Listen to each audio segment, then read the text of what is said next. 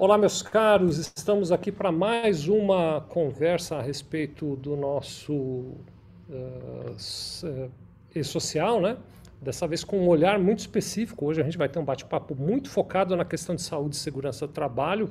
Então, já já vou trazer um especialista hoje pedir socorro, viu? Confesso a vocês que o tema ele é tão cabeludo que eu fui atrás de ajuda, trouxe um, um irmão querido amigo aqui, o Lisboa, já vou apresentar ele para vocês, ele está aqui já comigo. Mas antes de trazê-lo para o bate-papo, vou fazer assim as aberturas mais formais e mais organizadas aí da nossa conversa. Primeiro, uh, registrar aqui um enorme agradecimento para o Sistema de Representação da Indústria do Estado de São Paulo, a Fiesp e os sindicatos parceiros. Você que está acompanhando isso com vídeo, está vendo aí inclusive o nomezinho e o logo de todos os sindicatos parceiros que estão participando disso. A Fiesp, junto com os sindicatos, organizou uma maneira de levar boas informações para as empresas, né? E, e nós aqui na Sevilha estamos muito honrados, ficamos muito felizes de ser convidados para fazer parte dessa divulgação, né?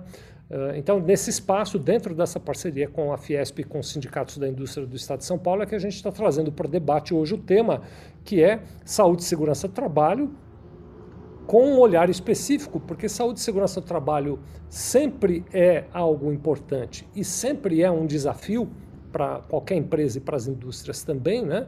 mas agora com um olhar específico de uma uh, aproximação. Nós estamos transmitindo agora no dia 9 de novembro de 2021, são 17 horas e 2 minutos, e no dia 1 de janeiro de 2022 entra em vigor no e-social as obrigações de transmitir os dados relativos à saúde e segurança do trabalho. Então a gente passa a ter uma mudança importante em janeiro de 2022, praticamente depois de amanhã, né, com a entrada em vigor da obrigatoriedade de transmissão uh, dos eventos de saúde e segurança do trabalho dentro do e-social. E é nessa esfera, nesse conjunto aqui, que a gente vai debater um pouquinho.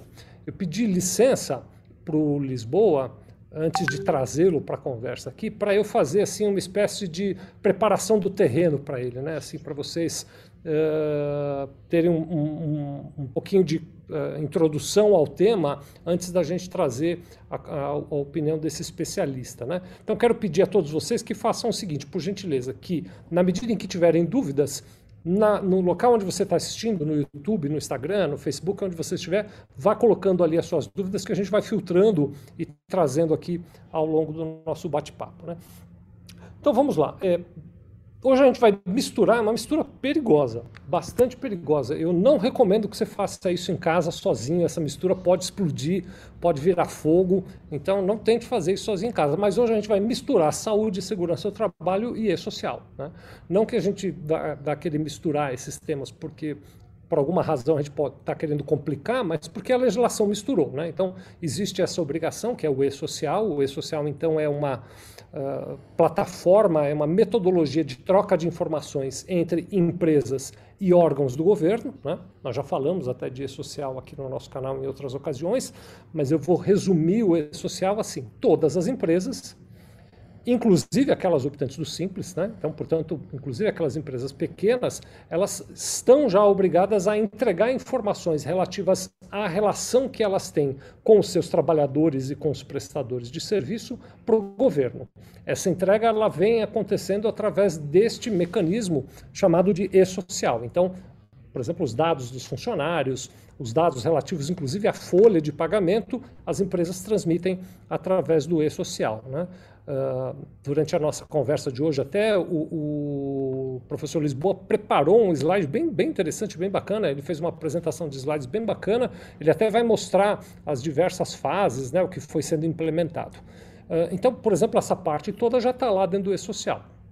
A partir de janeiro, como eu já disse, de 2022, todas as empresas, na nossa conversa de hoje eu poderia dizer todas as indústrias, inclusive aquelas optantes do Simples, passarão a ter que entregar também dentro do e-social informações relativas à saúde e segurança do trabalhador. Alguém poderia dizer, e aí eu já vou aqui preparando esse terreno, né? alguém poderia dizer, ah, então surgirão novas obrigações de saúde e segurança do trabalho a partir de janeiro de 2022? Não é, não é isso. As obrigações de saúde e segurança do trabalho já estão aí, já estão postas e as empresas já são obrigadas a cumprir. Então, não se trata de criou-se uma nova obrigação de saúde e segurança do trabalho. O que muda é que, na medida em que eu preciso colocar os dados do que eu estou fazendo na minha empresa com saúde e segurança do trabalho, a rapidez com que o governo vai perceber se eu estou cumprindo as obrigações de saúde e segurança do trabalho ou se eu não estou cumprindo essas obrigações, é, muda, né? Porque hoje para ele, para ele que eu digo governo, e quando eu falo do governo, de uma maneira geral, Ministério do Trabalho, Receita Federal, INSS dentro da Receita Federal, Ministério Público do Trabalho, dependem de vir na empresa olhar, de pedir documentação. Quando o E-Social, janeiro de 2022, começar a receber dados de saúde e segurança do trabalho, se eu não transmitir os dados, ou se eu transmitir os dados de maneira incorreta, imediatamente esses órgãos todos já vão saber que eu estou fazendo alguma coisa errada. E imediatamente eu já fico passível. Eu estava querendo evitar de usar a palavra punição. Eu já fico passível de uma repreensão, de uma advertência, vamos dizer assim. Estou né? tentando evitar a palavra punição porque eu, eu, eu tenho acompanhado essas questões do e-social nas outras fases e, em geral, viu, Lisboa e meus amigos, o governo ele não adotou a medida de já sair punindo as empresas. Ele primeiro foi advertindo, educando, dizendo: olha, você fez isso, mas não devia, está faltando isso, inclua aquilo. Teve um período de uh, educação, ou teve um período de aprendizado. Né? Então, é, eu, eu, acredito também que isso vai acontecer dentro do SST. Ele não vai sair no dia 1 de janeiro já emitindo multas, ele provavelmente vai pedir correções e vai. Uh, colaborando ali com as empresas para elas aprenderem. Mas o fato é que a velocidade com que o governo passará a receber informações da maneira como eu, você, todos os empresários tratam da saúde e segurança do trabalhador vai ser muito mais rápido, muito mais ágil. Então, esse seria um primeiro olhar que eu queria trazer antes da palavra do especialista, que é o Lisboa. Né? Mas eu quero ainda, Lisboa, pedir licença a você para trazer um segundo olhar introdutório para essa nossa conversa de hoje, que eu penso que é muito importante também, que é o olhar da especialização e do papel do contador dentro do e-social. Então, o e-social ele é então um ambiente no qual as empresas depositam informações sobre as relações dos vínculos empregatícios que elas têm. Elas, elas, as empresas vão lá e colocam informações. Eu até quando falo de e-social gosto de usar uma analogia, é como se fosse um pendrive que você vai no pendrive e grava a folha de pagamento, grava os contratos de trabalho, grava as rescisões, grava as férias, tudo aquilo que vai acontecendo no cotidiano da relação entre a sua empresa e o teu trabalhador, você vai gravando nessa espécie de pendrive que é um e-social. Só que é um pendrive gigantesco e que fica na nuvem, não fica plugado no nosso computador, ele está lá em nuvem. Né? Então, a gente poderia comparar com alguma coisa assim como o Google Drive, como Dropbox, como o iCloud, é um lugar onde eu coloco os meus arquivos lá na nuvem. Ele é, claro, totalmente protegido, só tem acesso a ele quem merece ter acesso ali dentro. Né? Dentro deste depositório, que é o, o, o repositório, como eles chamam, né? que é o e-social, há informações ligadas à folha de pagamento. Então, por exemplo, qual é o salário de cada trabalhador, quanto foi descontado de INSS, quanto foi descontado de imposto de renda, uh, as férias que ele recebeu, o décimo terceiro que ele recebeu. Tudo isso, quem faz, na maioria das vezes, é o seu contador. Nós aqui na Sevilha Contabilidade, por exemplo, fazemos isso para várias empresas. Então, as informações relativas aos cálculos de folha, nós, contadores, já estamos colocando lá dentro do e-social. Então a gente já faz isso cotidianamente lá dentro do e-social.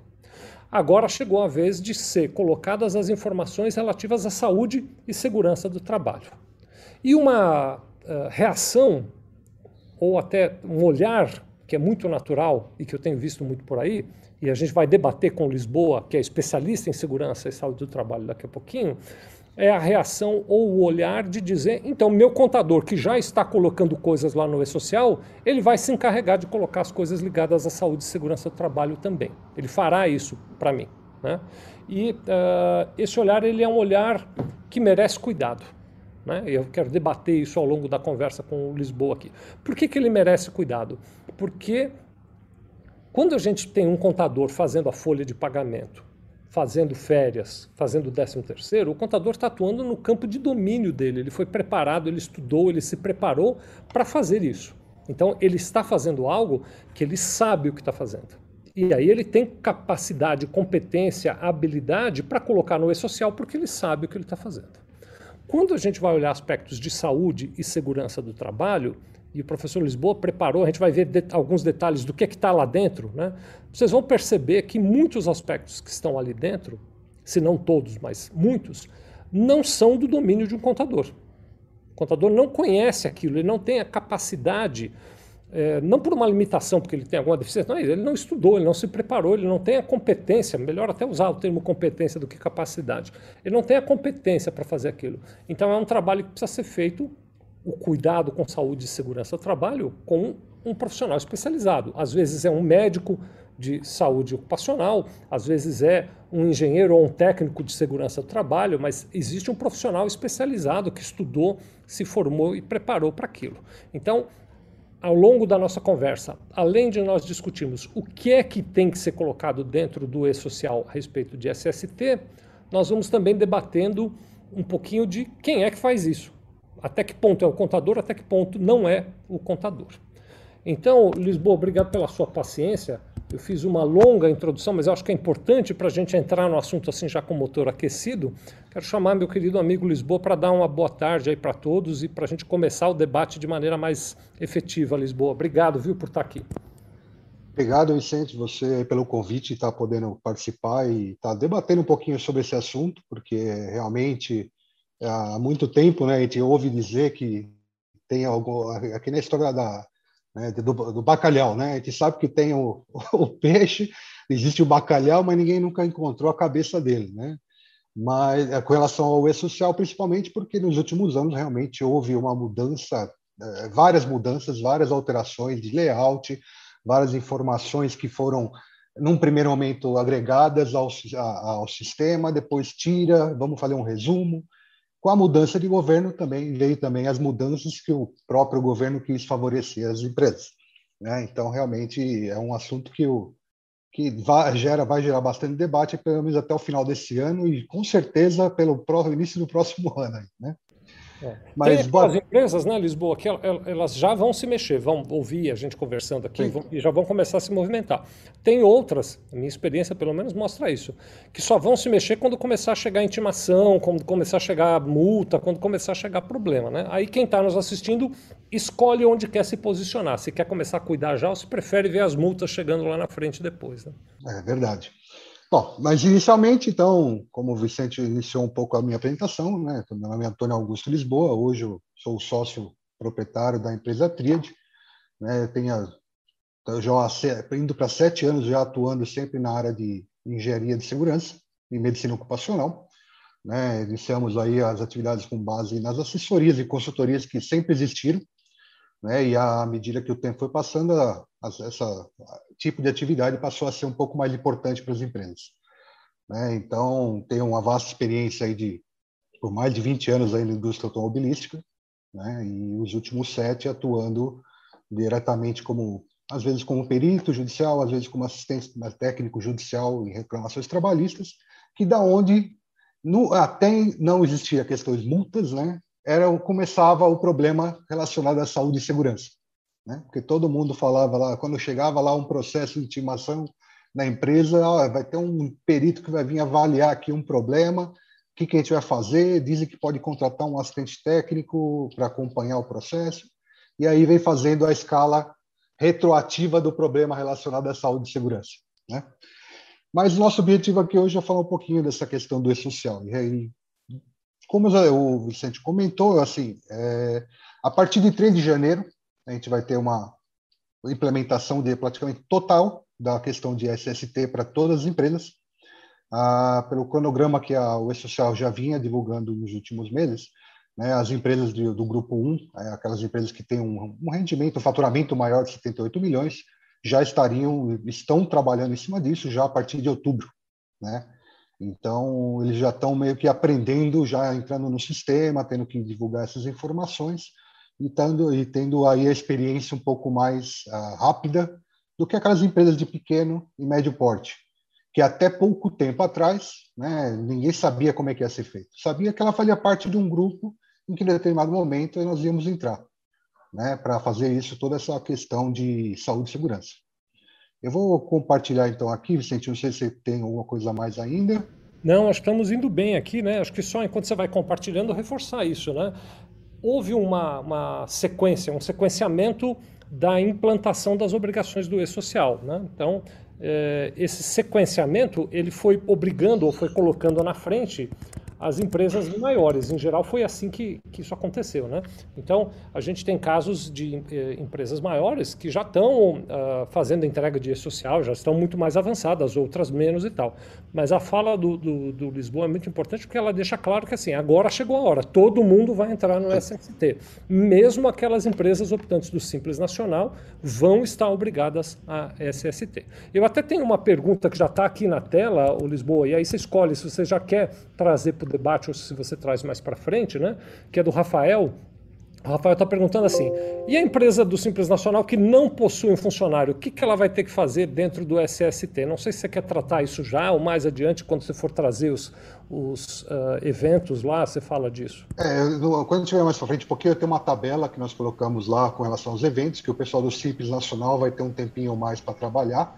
Né? E algumas coisas eh, que já posso antecipar é o seguinte: né? a, a, nosso governo decidiu que algumas empresas, dependendo do ramo de atividade, no grupo de risco 1 e 2, elas vão ficar isentas dessa documentação, né? de qualquer dessas obrigações relacionadas à saúde e segurança. Porém, precisa apresentar, de uma maneira ou outra, um, uma avaliação de risco, que é feita aí por um especialista, um engenheiro de segurança, que vai estar fazendo, laudando, vamos usar o termo assim, né? um termo em dizendo que aquela empresa do simples, que não tem nem funcionário, não tem nada, ela não tem risco e não, tem, não precisa ter nenhum tipo de obrigação. Até porque a gente não pode esquecer que quando a gente fala em documentação de SST, ela só serve para aquelas empresas que têm funcionário CLT. Né? Aquelas, o pessoal PJ, tudo mais que cai dentro do MEI, aí é uma outra regra que vai ser que eu vou explicar um pouquinho mais adiante. Tá? Muito bom, vamos lá.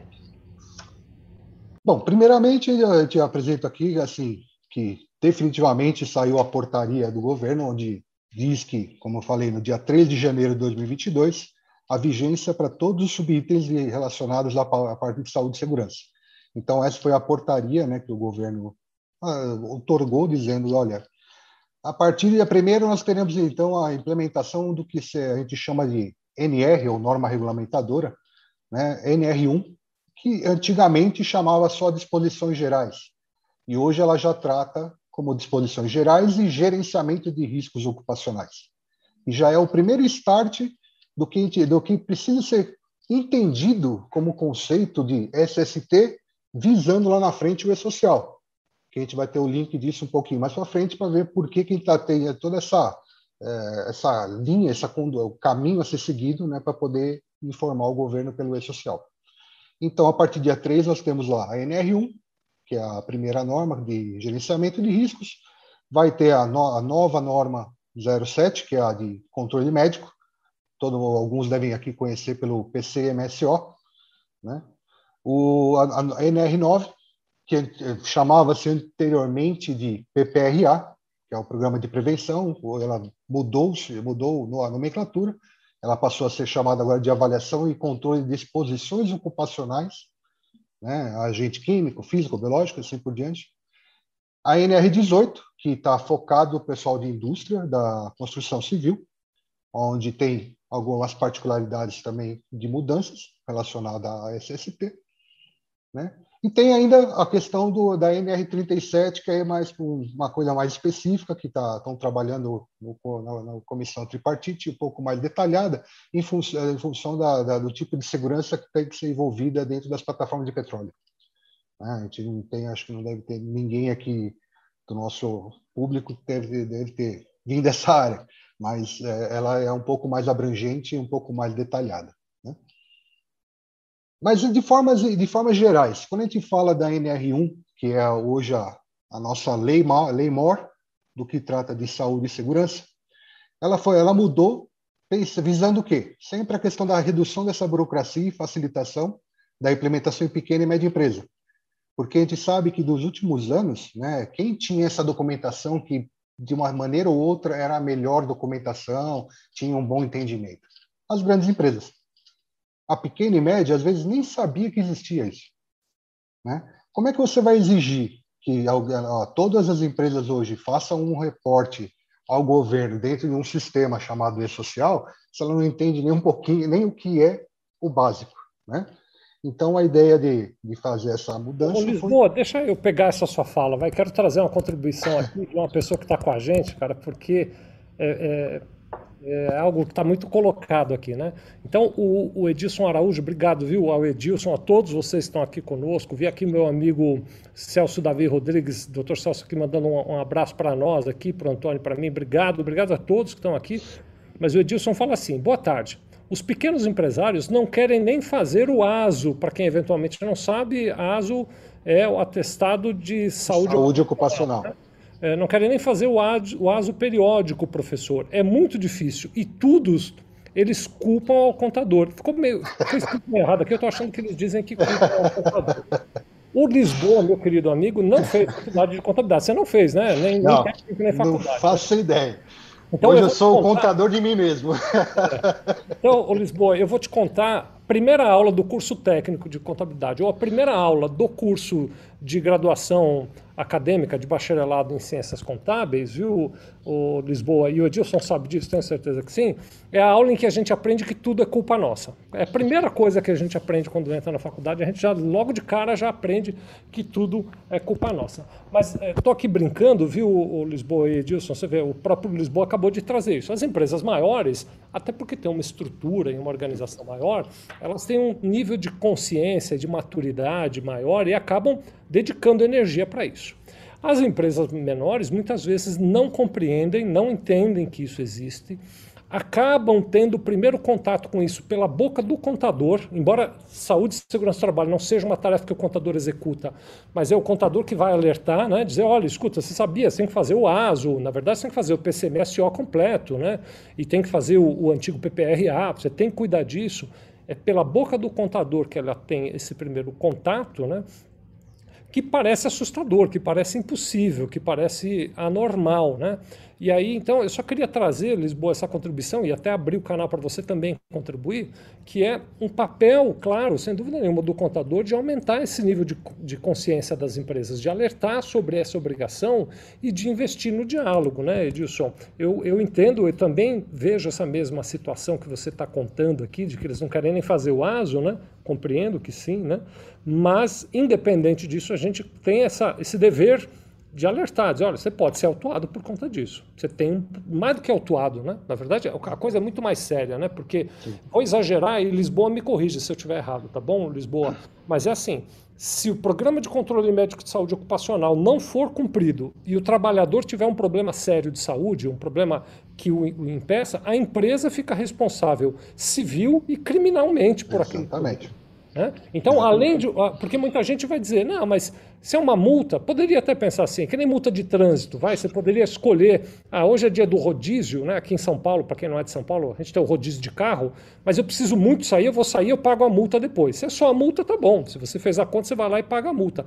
Mas nesse caso, você pode ser condenado civilmente por conta das responsabilidades e você pode ser condenado a pagar uma fortuna para o trabalhador como indenização porque não cuidou da saúde dele. Né? E não é o contador que vai resolver isso. Então não dá para fazer a política do avestruz de fazer de conta que não viu e de dizer, ah, isso é chatice do meu contador que não tem outra coisa para fazer e fica aqui me chateando. Não é, é muito mais do que isso. Né? Desculpa, Lisboa, interromper, mas. Não, fica tranquilo. fazer essa colaboração aqui, meu querido. Não, aproveitando esse seu próprio gancho, quando a gente fala da parte de medicina, principalmente, né, é uma pela legislação trabalhista em si, todo problema médico de qualquer funcionário nosso, de sobre nossa responsabilidade, ela não caduca. Ou seja, se ele tem um problema de doença ocupacional lá na frente, que ele venha a ter um problema de saúde, que ele fique incapacitado ou qualquer coisa do gênero, ele via processar a empresa, né, essa, essa responsabilidade ela vai, ela vai ser avaliada para um médico um perito médico e pelo INSS e tudo mais. E toda aquela situação em que de repente uma indenização, uma de repente você tem que pagar um plano médico vitalício, todas as despesas com que ele tenha com relação a, a, ao, ao, problema ocupacional dele, seja de, de seja de responsabilidade da empresa ad vitam, a gente usa o termo em latim, né? Porque simplesmente ele não cuidou disso no passado, né? Mas assim, ele, já, trabalhar é a mesma coisa. Ô Lisboa, já que a gente está na sessão pânico, vamos botar pânico, né? O patrimônio pessoal dos sócios corre o risco de entrar nessa confusão, se precisar, né? Então é importante tomar cuidado mesmo, né? Não é que a gente quer pôr pânico, viu, pessoal? Pelo susto, não é isso não, mas é pela consciência. O empresário precisa, ainda que pequeno, ele precisa ter consciência de que é algo muito sério cuidar da saúde do trabalhador. Fora, é, aqui a gente está falando num nível é, material, né?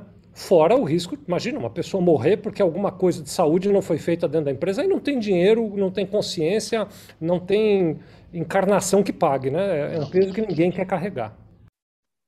E, infelizmente, até pouco tempo atrás, esse tipo de coisa às vezes passava por baixo, né? Pouca gente sabia, tinha uns casos pontuais, outro aqui, outro ali, né? Apenas quando chegava num âmbito de discussões aí em tribunal. Mas agora, quando você fala que você vai ter que reportar isso mensalmente para o governo, como é que vai ser?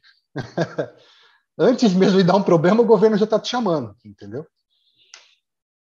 Mas voltando então, olhando a nossa Bíblia Amor aqui, que é a NR1, porque é ela que vai puxar todos os outros assuntos. Então, a ideia dela, com a, com a, com a implementação dela, agora foi colocada, então é reduzir essa burocracia e facilitar para as pequenas e médias.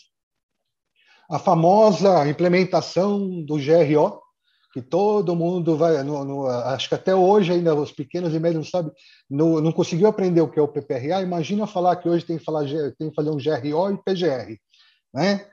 As, as sopinhas de letras, né? Então, houve a mudança com relação à prestação de informação digital e digitalização de documentos, que era uma coisa que há muitos anos já se pedia dentro dessa área, e para essa nova situação foi conseguido colocar agora a questão de saúde e segurança de forma digitalizada. As regras, como eu falei, para capacitação e treinamento mudaram, porque até há pouco tempo atrás nós tínhamos, como eu falei, a, o E-Social nasceu com pelo menos 10 eventos ou 12 eventos, se não me engano, que eram obrigatoriedades né, para as empresas apresentarem. Né? Então, houve o último ponto a ser mudado foi a questão de treinamentos, porque existem algumas questões relacionadas a treinamentos que a gente chama normativos, que antigamente eram obrigatoriedade de apresentação, de comprovantes, etc. Então, houve uma mudança agora. O tratamento diferenciado para MEI, ME e EPP, né, que eu acho que também é um ponto importante aqui de destacar. E a discussão sobre renovação de documentações. Então, isso também era uma coisa que ficava muito perdida no passado. Ah, eu tenho que fazer todo ano, para que, que eu vou fazer? Não, agora é dois anos, não, agora é três, então, não, então nem vou fazer. Para que, que eu vou fazer isso uma vez? Uma vez por ano tem que gastar dinheiro com isso, não é? Então, também foi, entrou a regrinha de como fazer essas renovações, então, na nova NR1. Né? Aí, vou, vou, com relação à burocracia e facilitação, nós discutimos aqui um pouquinho, né? essa questão toda do, de como fazer a implementação para os pequenos e médios. Seguindo um pouquinho no nossa, nosso índicezinho aqui, né? a famosa implementação do GRO. Né? Afinal, né, o que, que é esse GRO? Né? O GRO é aqui é o que a gente chama hoje é o gerenciamento de riscos ocupacionais. Isso aqui é um modelo de gestão, né, que até então só as grandes empresas poderiam ter alguma coisa nesse sentido, né, era uma coisa que não era a cultura das nossas empresas, né, então com essa nova NR1 ele tenta colocar as diretrizes né, de implementação de uma forma de gestão para saúde e segurança. Toda vez que eu falar aqui de qualquer item que eu falar, você sempre, pense o seguinte: tudo isso está sendo o caminho de como vai ser conduzido por causa do e-social. Porque para você poder colocar lá dentro do e-social, todas essas etapas anteriores de conhecimento precisam ser entendidas e executadas. Né? Então, o gerenciamento de riscos ocupacionais ele compõe aqui três grandes chaves, né, que, que até pouco tempo atrás poucas pessoas conheciam do que se tratava isso. Né? Isso aqui eu posso dizer que antigamente o pessoal conhecia bem o que era o PPRA, que era um documento que era parecido com esse processo, mas não era um modelo de gestão. Né? O PPRA era um, um, um programa onde você demonstrava os riscos, não, você não fazia uma gestão daquilo. Não era uma forma que você tinha que fazer verificações daquilo constantemente e ter uma melhoria contínua em cima daquilo. Não, aqui nós estamos implementando uma forma de gestão, porque assim vai ser interpretado também pelo governo no futuro. Então, dentro do GRO, nós temos três grandes bases aqui, que é a análise da acidente de trabalho, vocês vão lembrar dessa palavrinha um pouquinho lá na frente, por causa dos eventos de social, que é a obrigatoriedade do evento, se eu não me engano é 2230, né? com relação aos CATs. Né? Ele tem aqui o plano de ação de emergência, que é uma, uma tudo isso que eu estou falando é obrigatório, tá? Desse, desse pacote, que é o plano de ação de emergência, que é a forma de lidar com aquelas situações onde você tem um risco e se houve uma fatalidade, um problema, uma fatalidade, como você vai agir com relação a esse risco. Então, isso é um documento obrigatório que tem que existir a partir de então para essas empresas que têm obrigatoriedade de apresentação do GRO, né, GO-PRGR. E, finalmente, o que é o tal do Programa de Gerenciamento de Riscos. Aqui entende-se novo PPRA para facilitar um pouco o entendimento. Não tem nada a ver uma coisa com a outra, mas é algo similar. Né? Aí, para poder ajudar nesse entendimento, porque a gente percebe que muita gente, quando a gente conversa um pouquinho sobre essa questão do e-social, que tem que gerar o PGRO, PGR e tudo mais, a pessoa tem muita dúvida do que é uma coisa e do que é a outra. Né? Então, eu quis colocar nesse slide aqui, para mostrar para o pessoal exatamente o que é, né? O que, que é uma coisa e o que, que é a outra, para a gente não, não, não ter essa, essa forma de, de mal entender quando um especialista, um engenheiro for discutir com a sua empresa como é que ele vai executar o trabalho. Né? Então, o GRA, como eu falei para vocês, é um modelo de gestão que ele, ele compõe dentro desse pacote de gestão o levantamento, identificação dos perigos, a avaliação dos riscos e as medidas de prevenção e controle. Dentro do que a gente fala de medidas de prevenção e controle, aí vamos lembrar lá no passado, né? PPRA, Programa de Prevenção de Riscos Ambientais, né? Então só mudou um pouquinho a nomenclatura aqui, nada mais é do que uma, aquele documento tratava-se de medidas de prevenção e controle, identificando os riscos. Então o PGR ele veio para substituir o PPRA nesse foco da medida de prevenção e controle, que ele vai trabalhar em cima do, da prevenção dos riscos, ele vai trabalhar em cima da identificação dos perigos, da avaliação deles com o indicativo do nível, né, a classificação do risco, das medidas preventivas de controle, e o acompanhamento dessas mudanças, né, dessas melhorias. E o PGR, que é o documento mais importante nesse processo como um todo, né, para todo mundo praticamente, ele está baseado em duas pilastras muito importantes. Né? A base dele são duas, são duas colunas que é inventário de riscos o plano de ação e prevenção e controle. Ah, mas o que é o inventário de riscos? O inventário de riscos, a gente vai estar falando aqui, que é onde você, o, o, o, engenheiro de segurança, aquela equipe do, do, do, do SESMIT da empresa, vai fazer uma avaliação do local de trabalho, do ambiente de trabalho, e vai levantar todos os, os riscos ocupacionais daquele local. Né? E, a partir daquele momento, ele vai ter o risco referente àquela função, para aquela atividade, naquela área. Né? E vai começar a fazer toda essa avaliação, se ele é muito importante, se ele não é tão importante, vai depender de cada ferramenta de elaboração né, da, desse PGE, porque hoje nós temos vários modelos de ferramentas, 5W5S, tem 8, o OSUS 8000, tem várias ferramentas que a gente pode usar para fazer esse levantamento. Né? A partir do momento que você tem todos os riscos levantados daquela área, daquela função, daquela atividade, você vai ter o que vai ter o plano de ação e prevenção e controle para aquele risco, para aquela área. E aquilo vai ser, vai ter, ser delineado durante um período onde você vai ter que fazer um monitoramento. Então, ele passou a ser um, um, um programa de gerenciamento dos riscos, não é mais uma só identificação, como a gente colocava no antigo PPRA. Nossa, vai ter que fazer um gerenciamento desses riscos, com, e onde a gente entra aqui com aquela uma metodologia mais antiga que todo mundo conhece, que é o PDCA. Então, para cada risco levantado, né, nós vamos ter que fazer todo esse processo do PDCA. E isso ao longo do tempo de validade desse documento, ao longo do tempo, se houver alterações do processo, ao longo de se tiver alguma necessidade importante que se identifique que a gente precisa trabalhar. Então ele deixou de ser um documento estático para ser um documento dinâmico de gerenciamento. Essa é a principal mudança com relação à documentação que todo mundo conhecia até o momento. Né? À medida que tiver alguma coisa, você dá, me avisa aí que para e te dá, dá uma. Não, estamos indo bem, estamos indo bem, sim. Eu estou com vários pensamentos aqui, mas acho melhor você avançar um pouco mais. porque o assunto ele, ele é complicado e se a gente ficar interrompendo a linha de raciocínio, complica. Para o fim, eu trago mais comentários também. Tá ok, sem problema nenhum. Então, a gente, a gente botar isso de uma forma mais gráfica de entendimento, né? eu botei aqui um quadradinho né, para a gente entender. Né? Quando a gente falou do GRO, o que é então o GRO? É um modelo de gestão.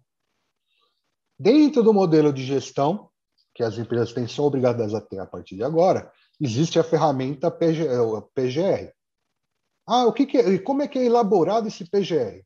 Aí nós vamos lembrar de todas aquelas normas regulamentadoras que vão fazer parte agora dessa documentação do PGR. Principalmente aqui quando a gente fala no passado, toda a documentação era feita levando em consideração riscos físicos, químicos, biológicos, né? E agora, com a nova NR1 com a nova metodologia, metodologia de gestão, nós vamos ter que começar a falar também em riscos ergonômicos e riscos de acidentes. Então, o, o seu, a, pessoa, a pessoa responsável do seu SESMIT, o seu engenheiro de segurança contratado, que vai fazer o, a documentação de toda, toda essa documentação para você, ele vai ter que avaliar todos esses focos agora para fazer parte desse, dessa documentação do modelo de gestão. E como eu te falei, é uma coisa que vai ser cíclica. Ah, não vai adiantar eu falar que foi uma vez só.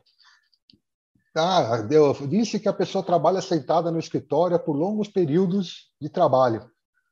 Né? Eu que gerei lá isso como um risco, eu gerei isso dentro do inventário de risco, é um problema que tem que ser trabalhado, e vou ter que criar medidas de prevenção e controle daquilo. Então, a cada dois meses, três meses, vamos fazer, vai fazer uma nova avaliação ergonômica do posto de trabalho.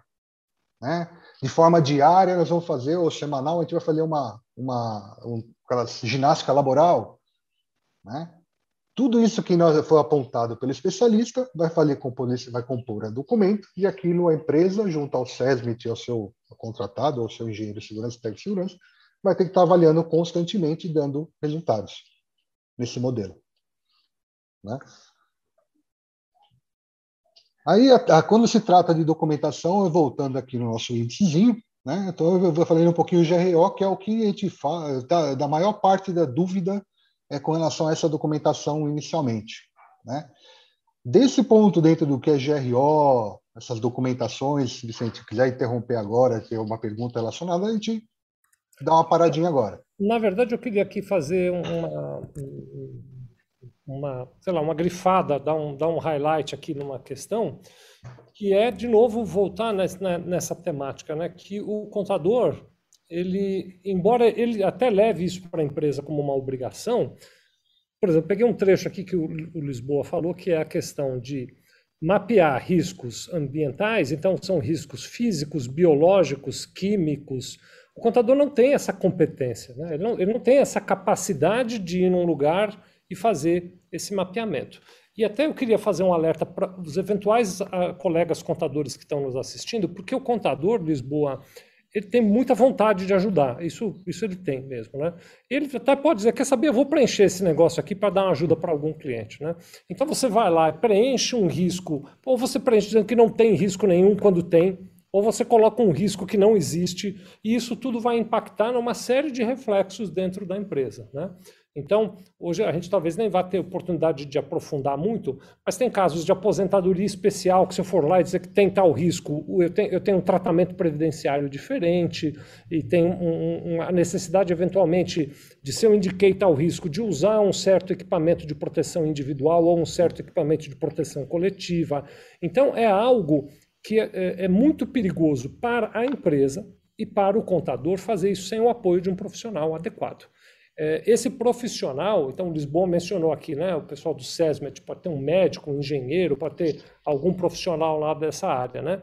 É, esse profissional ele não precisa ser um funcionário contratado da sua empresa. Para as empresas menores, seria inviável uma empresa pequena contratar um médico para ficar ali o tempo inteiro. Então, você contrata uma empresa prestadora de serviço.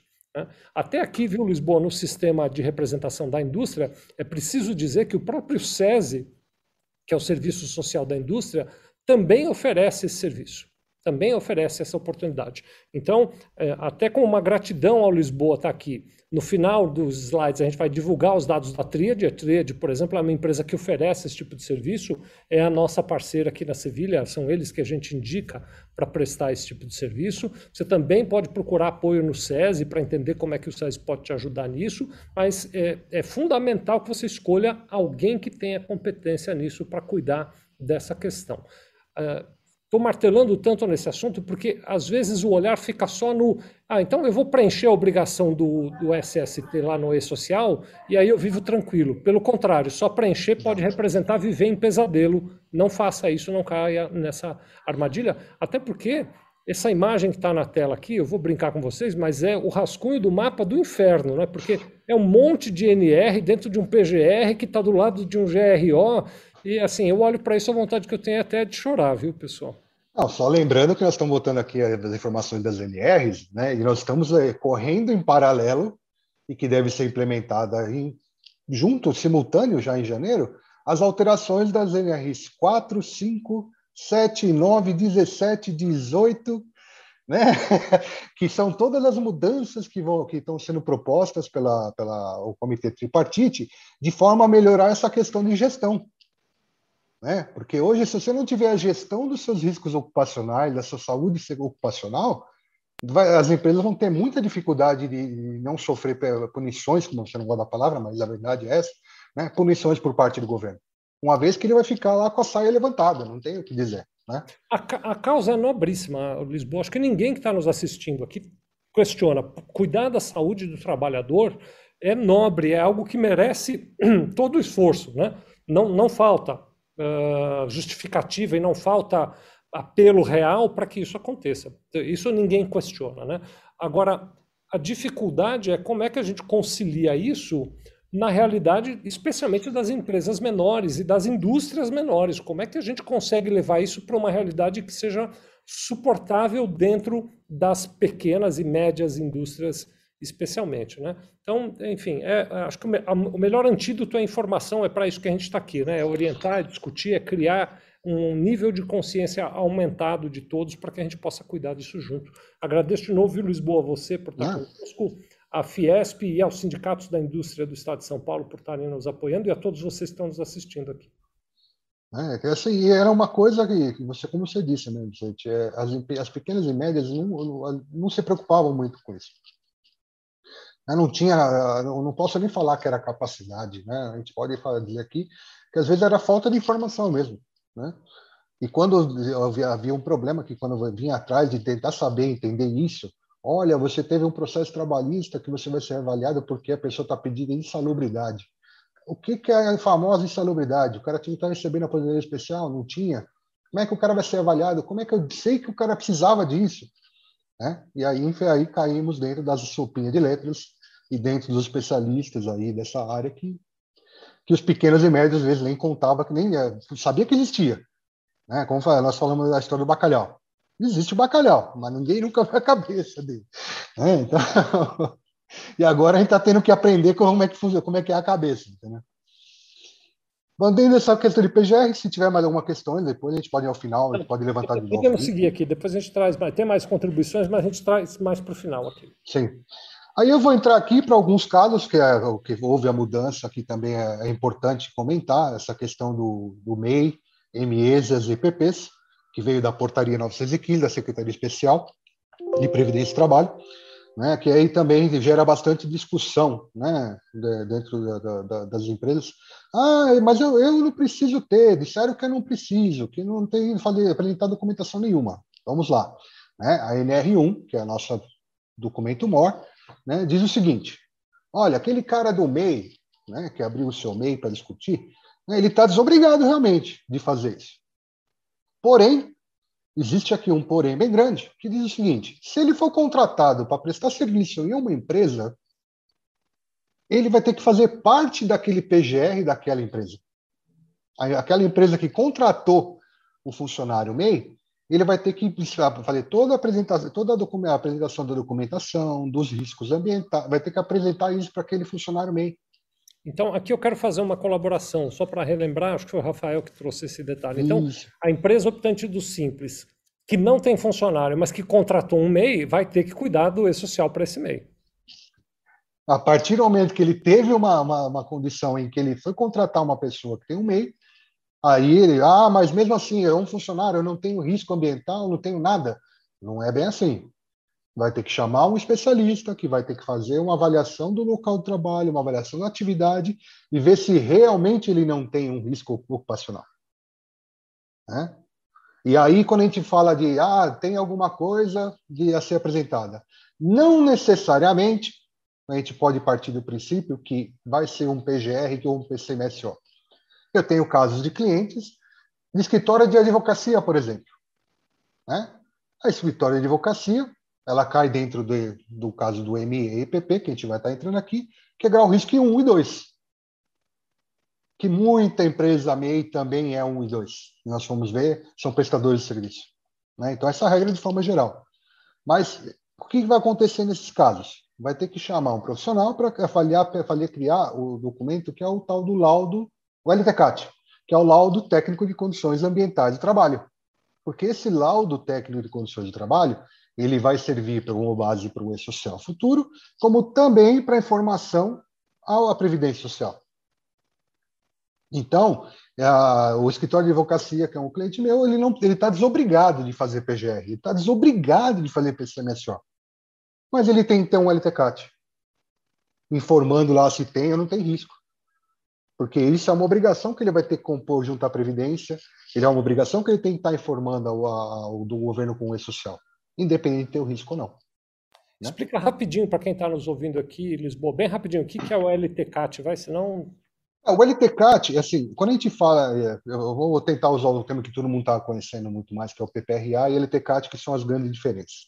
Aí me fala, quando a gente fala que o, o PPRA vai morrer e vai ser substituído pelo PGR. Né? O LTCAT ele fazia o levantamento dos problemas, né? e o PGR ele está fazendo, além do levantamento, ele vai fazer o gerenciamento e melhoria contínua. Ah, mas onde entra o LTCAT nessa história toda? O LTCAT, poucos podem até saber dessa informação, mas ele é obrigatório desde 91, todas as empresas têm. Né? É por, é por, foi uma instrução normal, que o próprio Diário Oficial, acho que eu tenho até a data perdida em algum lugar aqui, é, se eu achar depois eu até comento, mas ele é obrigatório desde ó, Lei 8.213 de 24 de julho de 91, que tornou obrigatório todas as empresas até o LTCAT.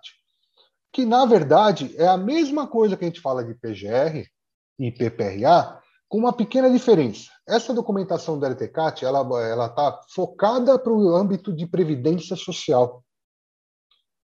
Quando a gente fazia uma avaliação de uma empresa que para com risco, vamos dar um exemplo simples, ruído, né? É, a gente tem uma empresa que o cara trabalha numa linha de produção e ele tem um problema de ruído.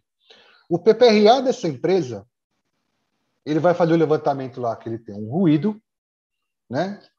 Dentro dos limites, ou fora dos limites, não importa o valor, e ele vai ter uma referência do governo perante ao que se fala a SST, então, o limite de tolerância é de 85, o cálculo é feito de uma, com um índice de integração de número 5, tem uma, uma, forma, uma fórmula matemática para gerar a informação do PPRA. Quando a gente fala da parte previdenciária, que aí nós estamos falando aqui dentro do que se trata em aposentadorias, né, o plano de, a parte de aposentadoria especial, a questão ruído, que é o exemplo que nós estamos usando aqui, ela é calculada diferente, e essa informação consta do laudo de condições ambientais, porque ele tem o foco previdenciário e não para o gerenciamento de riscos da empresa. Né? Então, até, até pouco tempo atrás, todo mundo confundia, ah, mas se eu tenho o PPRA, pode ele substituir o LTCAT? Existe, existe uma instrução normativa que o INSS deixava fazer a substituição. Mas, em via de regra, a gente acabamos de dar um exemplo básico de um problema de ruído que o cálculo é diferente. Então, se você está pensando numa aposentadoria especial, onde o cálculo daquele de 85 vai dar 90, ele tem direito à aposentadoria especial, mas aquele de 85 não. Então a empresa olhava para o quê? Ah, se eu fizer pela regra do LTCAT, eu vou ter que pagar, pra, vai dar aposentadoria especial para o cara. Ah, se eu fizer pelo PPRA, eu não preciso dar, está dentro do limite de tolerância. Né? Então, a, a, o que acontecia muito no passado era isso. Mas, uh, infelizmente, o INSS, com o decorrer dos anos, autorizou fazer o mesmo valor de PPRA utilizar para o ETCAT. Mas a gente sabe que a, não, não, funciona assim e não é, não tem o mesmo objetivo, né? Porque você está levantando no LTCAT as informações para alguma situação de política especial. Tanto que na conclusão de um LTCAT, por exemplo, eu, como engenheiro de segurança, faço uma determinação com base nas avaliações que foram feitas, se ele tem direito, se ele é um GFIP 00, não sei, acho que até é o termo mais fácil de entender, será um 01, será um 02, né? Que a gente fala que o 00 quando não tem risco, 01 quando ele tem risco, mas é atenuado, né? E que, e que isso, esse documento ele vai servir para quê?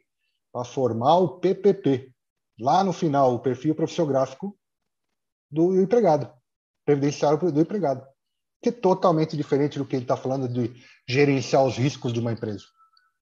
Tá? Então, essa é a diferença.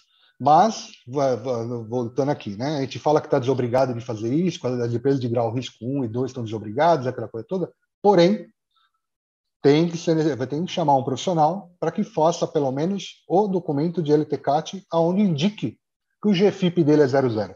Vamos dizer assim, o termo mais correto, tributariamente falando, né, Vicente?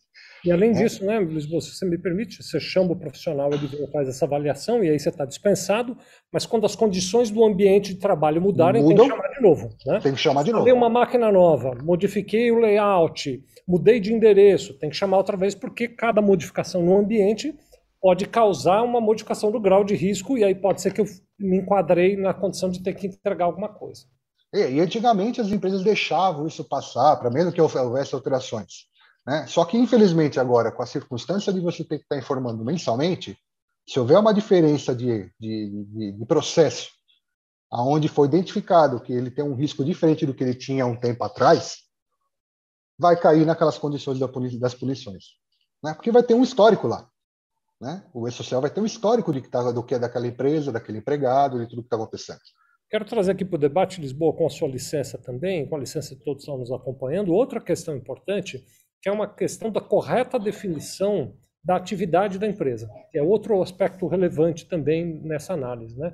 É, porque, eventualmente, eu vou considerar aqui sem nenhuma má-fé, é, e no segmento da indústria isso é muito comum até, o indivíduo que é uma indústria não abre a empresa com o código, com a classificação nacional de atividade equivalente à indústria, ela abre como se fosse comércio, por exemplo. Né? E isso impacta profundamente na relação de trabalho. A indústria tem um, um, um, nível de risco talvez maior do que uma empresa de comércio. Aliás, tem doenças ou uh, acidentes de trabalho que no comércio não tem nexo acontecer e que aí o seguro de acidente de trabalho não vai cobrir, porque vai dizer, peraí, isso é uma atividade de comércio, né? Então, Exato. imagine, por exemplo, né? Vou criar aqui uma analogia. Eu tenho uma empresa de contabilidade. Então, vou lá e coloco a, o CNAE, Classificação Nacional de Atividade Econômica de Contabilidade, né? Um belo dia, Deus livre não gosto nem de falar, mas vou bater na madeira aqui, né? Um funcionário corta o dedo na prensa.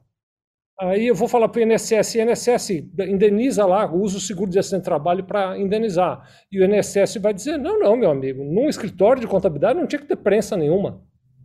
Não tinha razão para ter prensa. Então o seu seguro de acidente de trabalho não está adequado, não está cobrindo essa questão. A mesma coisa se eu sou indústria, mas estou com uma classificação de comércio. Isso eh, às vezes acontece porque eu abri a empresa lá atrás com uma atividade, a empresa é um organismo dinâmico, vivo, né? Foram surgindo oportunidades, eu fui incluindo mais atividades, mas nunca fui lá organizar os meus quinais e hoje estou desorganizado em relação às atividades e aos quinais que eu tenho. Então, tem todo esse olhar, olha que, que arcabouço né, complexo de conexões que o e-social vai permitir para o governo à distância avaliar. E a partir desta, deste olhar, uh, aprimorar o acompanhamento das empresas. Então, enfim, tem uh, a necessidade mesmo, dentro do módulo de SST, de um olhar muito amplo para cuidar dessas questões. É, e com as mudanças que estão, vão, então, ainda vão ser implementadas no próximo ano, que a gente está falando aqui, a questão de CIPA, algumas coisas que vão mudar em função da, de toda essa inserção da, das alterações do, do SST no social, né, vai ficar um pouco mais evidente essas possibilidades de você ter alguma coisa fora do normal. Né? Antigamente você formava o, a CIPA, que é um exemplo bem, bem, bem simples. Você formava a CIPA dependendo do KNAI da empresa, quantidade de funcionários e KNAI. Não, a partir do próximo ano, uma das propostas é que ele vai ser em função do risco da empresa, não vai ter mais essa questão de funcionários. Então, se você vai ter que também implementar uma CIPA, por que, que você vai deixar sua documentação estar tá divergente do que acontece na sua realidade? Né? Então, tem algumas nuances que realmente está formando aí um, é, uma forma mais simples, é, mais complexa de ter que avaliar essa questão de SST. Né? Mas deixando claro, então, aqui, a mesmo o MEI, o ME e os GPPs, a lei permite, né, a nova NR1 permite que você, se você for de grau risco 1 e 2, que você não tenha nenhum tipo de, de documentação, não seja obrigado a apresentar nenhuma documentação. Porém, né, você tem que fazer uma avaliação por um profissional, uma avaliação de risco, que gente, aqui eu denominei como LTCAT, né, para que isso seja informado digitalmente junto ao, ao Secretário de Trabalho, ou seja, o E-Social. Né? Só assim vai estar isento e ser monitorado, né? Pelo que você está informando. Deixa eu fazer aqui uma pergunta da Sheila para a nossa conversa, né? Aliás, o Rafael está perguntando, bom, e as pequenas empresas como ficam? Você está explicando, mas a Sheila coloca assim, e para as empresas que não são enquadradas como MEI, nem ME e nem EPP, existe alguma desobrigação de acordo com o risco? Não. Não, né? né? Não.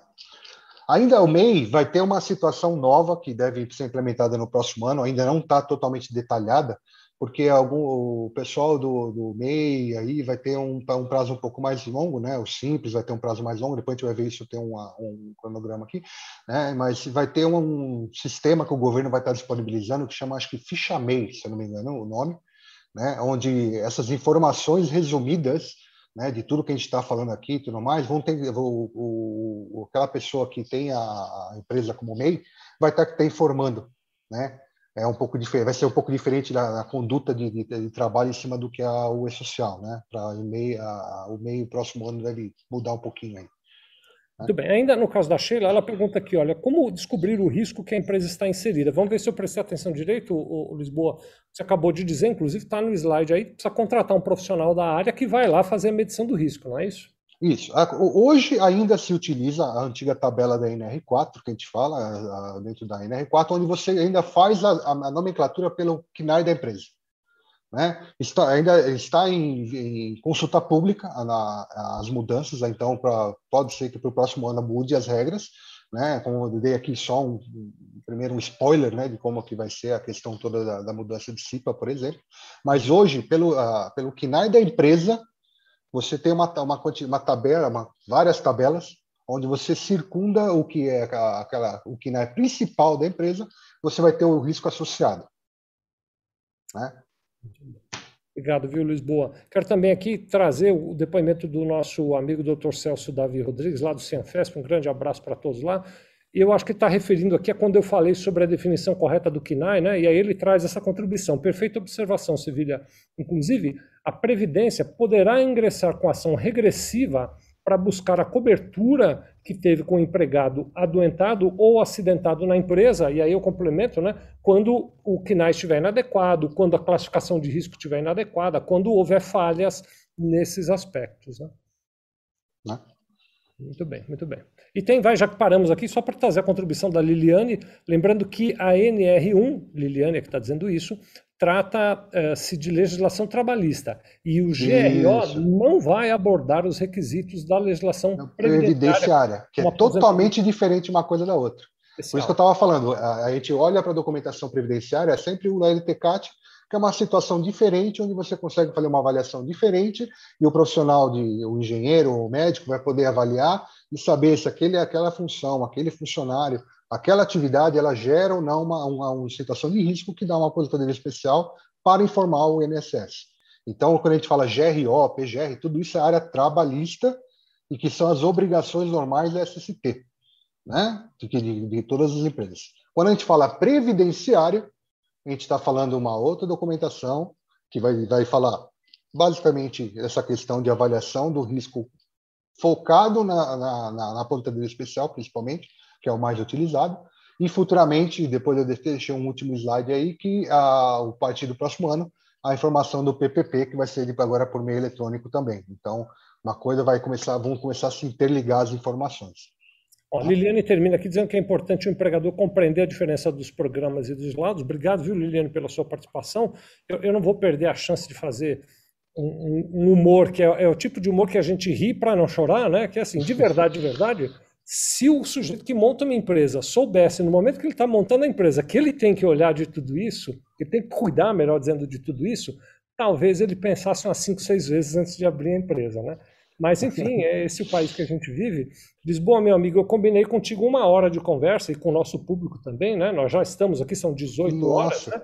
É, quando a conversa é boa, o tempo voa, né? Vou ler agora aqui, estou vendo 18 horas. Vou pedir licença, Lisboa, para abusar um pouquinho mais de você, para a gente avançar um pouco mais nesse conteúdo que falta aqui. Peço licença a você também que está nos acompanhando, viu? Para continuar conosco por mais alguns minutos aqui, para a gente cobrir o conteúdo que falta. Aí a gente faz um, um, um overview dessas coisas que vem pela frente. Tá. Então vamos acelerando um pouquinho aqui. Então, com relação às documentações na nova NR1, na novas obrigações a partir do próximo mês de janeiro de 2022, ah, foi determinado agora no papel, né, digamos assim, que as renovações dessas documentações elas podem ser até dois anos, caso não houver mudanças de processo, aquilo que nós falamos, né? Adaptações, eh, inclusões de atividades novas e assim por diante. Para aquelas empresas que hoje têm um sistema de gestão implantado e reconhecido, né? Eu estou dando aqui o exemplo a 45.001, né? A OSAS 18.000, a, a, a NR1 permite que a gente faça isso, essa documentação a cada três anos, tá? Agora, entrando realmente no E-Social, que é o que, é o que vai culminar tudo isso que nós falamos aqui para entender um pouco e que, o que vai virar nossa obrigatoriedade no próximo ano. Então, como eu estava comentando, então as empresas, todas as empresas, a partir de janeiro de 2022, ela já vai ter que estar apresentando todos os eventos de saúde e segurança. Não tem como escapar mais. Com exceção aquelas empresas, né, que estamos falando aqui, MEI, organizações públicas, que vai ter um pouco diferenciado. E no caso do MEI, que eles estão focando, provavelmente no início do ano deve surgir, ou até o final desse ano deve surgir alguma informação, que vai ser uma ficha diferente para o E-Social para o pessoal que é do MEI. Tá? Então, como nós falamos aqui, os grupos estão separados, esses grupos são comumente conhecidos por todo mundo, né? mas, em resumo, janeiro é para todo mundo. Tá? Então, a gente fala, quando a gente fala de e-social, a gente sabe que dentro do e-social nós temos algumas obrigações. Todas as empresas têm essa obrigação, né? que é a informação sobre a aposentadoria especial, PPP, LTCAT, exame médico, ASO, PCMSO, CAT, assim por diante. Agora, como é que a gente identifica isso dentro da nossa área de SST, para você saber como é que vai ser as informações que ser colocadas lá dentro? Depois de tantas mudanças nos últimos anos, fechou-se que os eventos de SST para o E-Social a partir de janeiro de 2022 serão quais? O S2210, que é a comunicação de acidente de trabalho, CAT, o S2220, que é a parte de é, saúde do trabalhador, ASUS, exames médicos, exames periódicos, afastamentos, tudo isso vai estar sendo informado para o social, e o 2240, que são as condições ambientais de trabalho, que é uma forma é, resumida do que vai é, mencionar o seu PGR, o seu GRO como um todo, o seu modelo de gestão, vai dar de informação para abastecimento dessa, desse evento. Tá? Aí, aqui um pouco mais é, é, aberto para entender um pouco do conceito de cada evento desse. Né? Então, quando a gente fala de comunicação de trabalho, é aquele, é, o evento a ser utilizado para comunicar de trabalho, pelo declarante que não haja afastamento de seus laborais. Prazos, que é o mais importante para todas as empresas. Quando a gente fala que vai ser uma coisa mais focada, mais próxima, está aqui. Né? O prazo para você informar, a sua empresa informar para o E-Social a informação de CAT será, deve ser registrada até o primeiro, até o primeiro dia útil seguinte ao da ocorrência. Se o, se o funcionário falecer, tem que ser de imediato a informação para o E-Social. Né? Aí vai de novo, vai, vai, depois lá no final o Vicente vai falar para mim, é, mas quem vai mandar isso? Né? né? Não, na verdade, eu, eu nem estou pensando muito nisso aqui, não, mas é, é eu estou aqui me lembrando do comentário, acho que foi do Rafael, né, dele fazer, que assim, as empresas não querem nem fazer isso, né? não é só uma questão de transmitir, né? Como é que a gente vai cuidar disso tudo? Uh, eu acho até que a minha preocupação está numa etapa anterior, é como é que a gente vai ajudar, quando eu digo nós, é os contadores, os médicos, os engenheiros, como é que a gente ajuda as empresas a se conscientizar da importância que isso é. Sim. No evento 2220, o conceito que nós estamos falando é detalhar toda essa questão relativa ao monitoramento da saúde. Então, como eu falei para vocês, toda a avaliação clínica, né, durante o vínculo laboral do funcionário, né, nós estamos falando aqui dos exames complementares, que vai ser determinado pelo novo PCMSO, né, que vai mudar também para o próximo, para início de janeiro do ano que vem, né, com as suas datas e conclusões, ou seja, não vai poder atrasar ou entrega de um ASO, não vai poder atrasar um exame admissional, você não vai poder atrasar um demissional periódico e assim por diante, porque o prazo é, tem que ser enviado até o dia 15 do mês subsequente ao da realização do exame. Né? Então, mas isso não, não quer dizer que regra, essa regra vai mudar o, o, o que o médico do trabalho definiu para aquela empresa. Se ele determinou que o funcionário tem que fazer o exame médico no mês de janeiro de 2022, ele vai ter que fazer. A empresa vai poder informar isso até o dia 15 do mês subsequente e não vai poder errar, e não vai poder falhar. Né? E o último evento, que é o que interessa a área de segurança, que é a condições ambientais de trabalho, que é a tabela 2240, que nós estamos falando aqui de toda a questão dos, dos agentes nocivos, riscos ocupacionais, ergonômicos, acidente que vai ser informado. E aqui, veja bem, também ao que se trata de aposentadoria especial, o famoso LTCAT, para poder facilitar aqui o entendimento. Né? Então, tudo, tudo que foi relacionado à parte de, de, de riscos ocupacionais, avaliação do, do ambiente, tudo tem que ser feito dentro desse evento, e ele tem um prazo também, que é, é também dia 15 do mês subsequente ao início dessa obrigatoriedade. Ah, mas o que, que quer dizer isso? É quando você admitiu um novo funcionário, que ele teve uma, uma, o ingresso de um novo funcionário, ou quando ele foi alterado de local. Porque a, a, a, as mudanças de local, antigamente a gente falava que era mudança de função, né? Então, a, o exame era de uma forma, agora o exame vai ser denominado de outra forma, vai ser mudanças de riscos ocupacionais. Então, se você mudar o funcionário de posição e ele houver mudanças dos riscos ocupacionais, vai ter que estar informado. Né? Então, você tem também um prazo até o dia 15 do mês subsequente a essa ocorrência para estar informando ao governo. Né? Lisboa, uma pergunta que vai da Sheila, que está aqui com uma pergunta muito interessante. Obrigado, Rafael. Aliás, quero mandar um abraço para o meu amigo Fabiano, Fabiano Presoto, que pegou o finalzinho aqui, disse que não pôde ver do começo, perguntou até se vai ficar gravado. Ficará, sim, gravado no nosso canal. Obrigado, Fabiano, por estar conosco.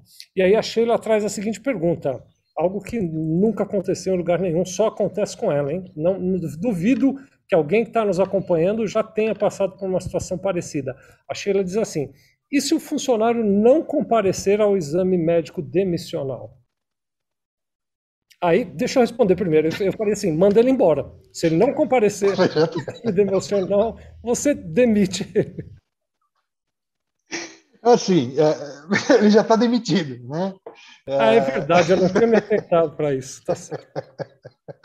Veja bem, você vai ter que informar né? Vai ter alguns campos de observação do sistema que a gente não tem como abrir aqui com calma, depois tem como a gente abrir com, com cada evento, mas você vai ter que informar que simplesmente ele recusou-se a fazer.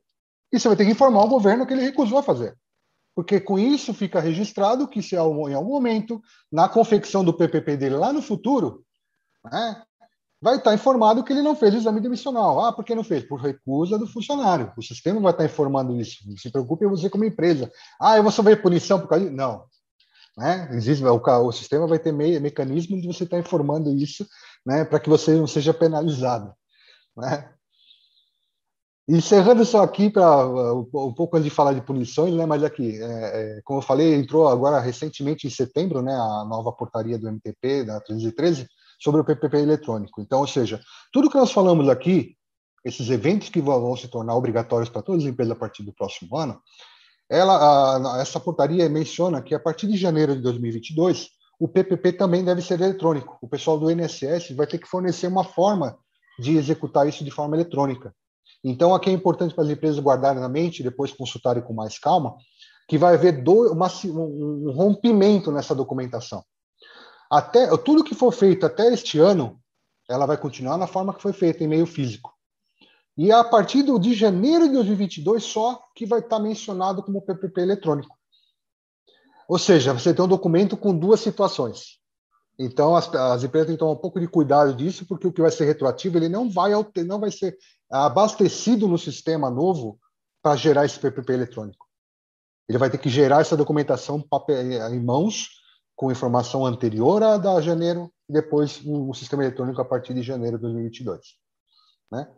E como você estava falando de punições, aquela coisa toda, né? então aqui uma tabelinha rápida de entendimento sobre o que vão ser as multas no, com relação ao E-Social né, a partir do próximo ano.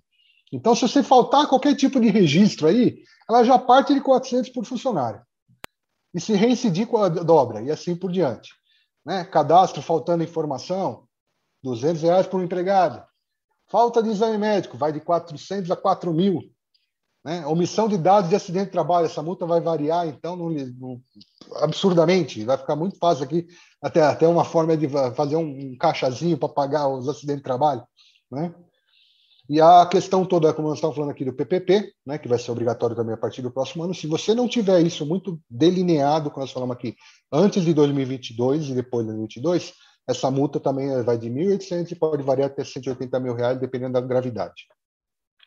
E como da parte de medicina, se você omitir qualquer dado de afastamento temporário, CAT, etc., parte de 1.800 até 180 mil, 181 mil. Eu achei que era muito assim, grande Lisboa. Nós estamos aqui perdendo tempo. Estou achando que a gente ia falar de valores grandes, Lisboa. Que é, mas que é isso? Aí não precisa fazer nada, esquece. Não vou fazer mais nada, vou pagar a multa que é mais barato.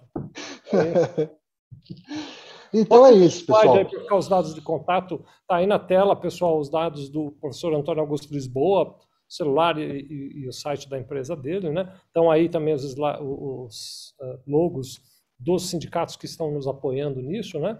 Eu devia ter dito antes, esqueci, fiquei tão entretido aqui com o assunto. Se você quer uma cópia dos slides que o professor Lisboa trouxe para a gente hoje, entra lá, o endereço está aí na tela, sevilha.com.br barra contabilidade parceira Fiesp, sevilha.com.br barra contabilidade parceira Fiesp, preencha o formulário lá que a nossa equipe te manda os slides para você ter aí com você, né? Foi uma conversa excelente. Já estou aqui, eu vou falar só para vocês, o Lisboa não vai nem nos ouvir, que eu já estou querendo convidar ele para vir de novo mais adiante falar mais um pouquinho, né?